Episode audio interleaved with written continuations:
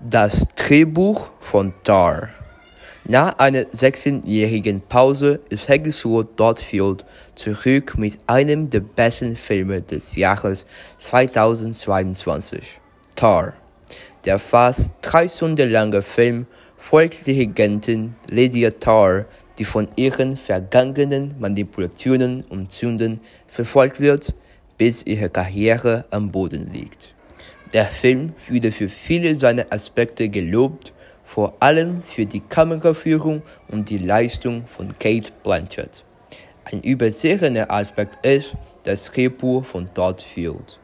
Bevor ich die Handlung analysiere, möchte ich sagen, dass die Rolle der Hauptfigur für einen Mann vorgesehen war.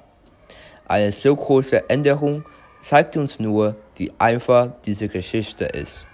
Kurz gesagt, Tar ist nur eine sehr bekannte und häufige Gegebenheit, der Sturz der Karriere eines Prominenten.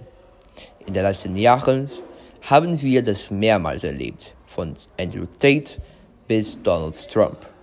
Trotzdem fühlt es sich da unvorhersehbar und anhänglich an. Und warum? Nun, es gibt zwei Gründe. Der erste ist der bereits erwähnte Wechsel des Geschlechts. Da es sich um eine Geschichte von sexuellem Missbrauch von Frauen handelt, ist es ziemlich unorthodox, eine Frau dafür verantwortlich zu machen.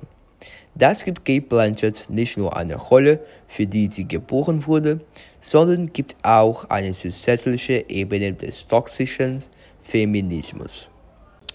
Der zweite und weniger offensichtliche Grund ist die Entscheidung, Tar in einen Operndirigenten zu verwandeln. Diese Art von Geschichte wurde schon oftmals in der Politik, im Sport, im Showbusiness und so weiter gesehen. Nur in der hohen, talentierten Klasse der Musiker ist es selten. Diese Entscheidung gibt der Geschichte eine thematische Prämisse über die Behandlung von Musik und auch Kunst.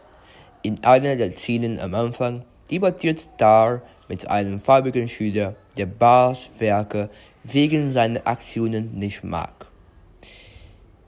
Sie wirft die Frage auf, ob wir die Kunst trotz der vergangenen Daten des, des Künstlers genießen können, be beziehungsweise ob wir die Kunst genießen können, auch wenn wir uns nicht mit dem Künstler identifizieren.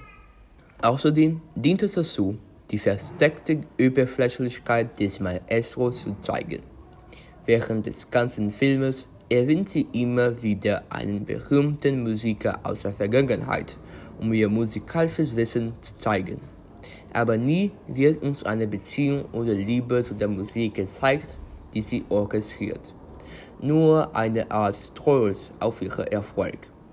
Am Ende des Films, nachdem Tar alles verloren hat, wird ihr klar, dass es in all ihren gesamten Karriere nie um die Kunst ging. Ein Moment, der dies perfekt verkörpert, ist ein kurzes Gespräch zwischen Tar und Olga, einer russischen Cellistin in ihrem Orchester. Nachdem Olga gesagt hat, dass sie nur Cello spielt, weil sie ein Orchestervideo auf YouTube gesehen hat, das sie tief berührt hat, versucht Tar sofort, sich an den Namen zu erinnern. Wir lernen aber, dass sogar Olga den Namen nicht kennt. Die Szene verdeutlicht den Unterschied zwischen der Liebe zur Kunst und dem Wissen über sie. Alles in allem besteht Tar als auch aus einer meisterhaften und vielschichtigen Handlung, die die bekanntesten Geschichten adaptiert, aber doch originell und einzigartig ist.